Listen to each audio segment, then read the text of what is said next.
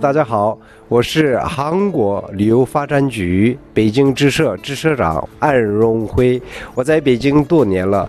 安社长，刚刚您提到了仁川和光州，韩国旅游总体的亮点又是什么呢？像今年韩国旅游的特点，我们可以这么说，因为这个人民币的升值。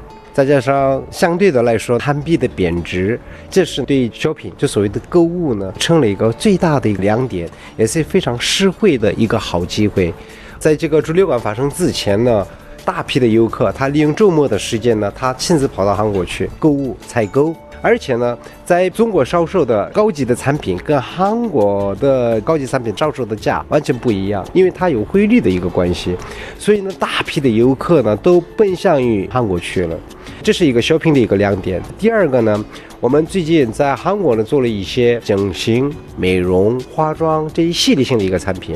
这一次在我们展览期间，包括我们在云南 CITM 的时候呢，我们也针对着医疗、观光。休闲这一方面呢，我们做主力的一个产品。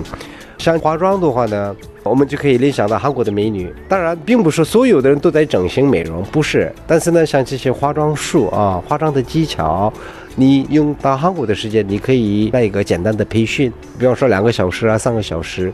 你投资了短短的这两三个小时呢，你可以用三十年到四十年，这是一个非常划得来的一个成本呢。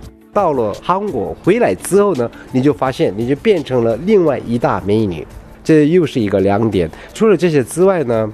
像整形啊、健康检查呀，他们的设备跟医生的水平啊，确实不一样，就不像其他的国家，去了几年就马上从事于开刀啊。当然，一般的医生也可以，但是呢，他们除了这个之外呢，额外的还要四年到七年的功夫加强学习技巧的这些东西。因此呢，韩国的整形美容的医术的发展的理由是在这儿，甚至于最多的游客是从日本过来，日本人看了之后呢，他们说。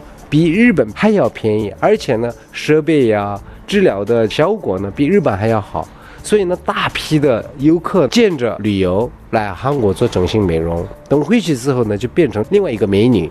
所以呢，在韩国。奉行整形美容的理由，也可能是因为韩流的一个关系吧。像韩国的一些景点呢，大部分他们拍景在韩国各大都市啊、城市啊，甚至于山村啊，作为一个拍摄的景点，这个地方呢，就自然而然成了一个旅游的目的地。就举个很简单的例子来说，像冬季恋歌，他们的拍景地点，一年四季确实是一个度假、游乐、休闲的好地方。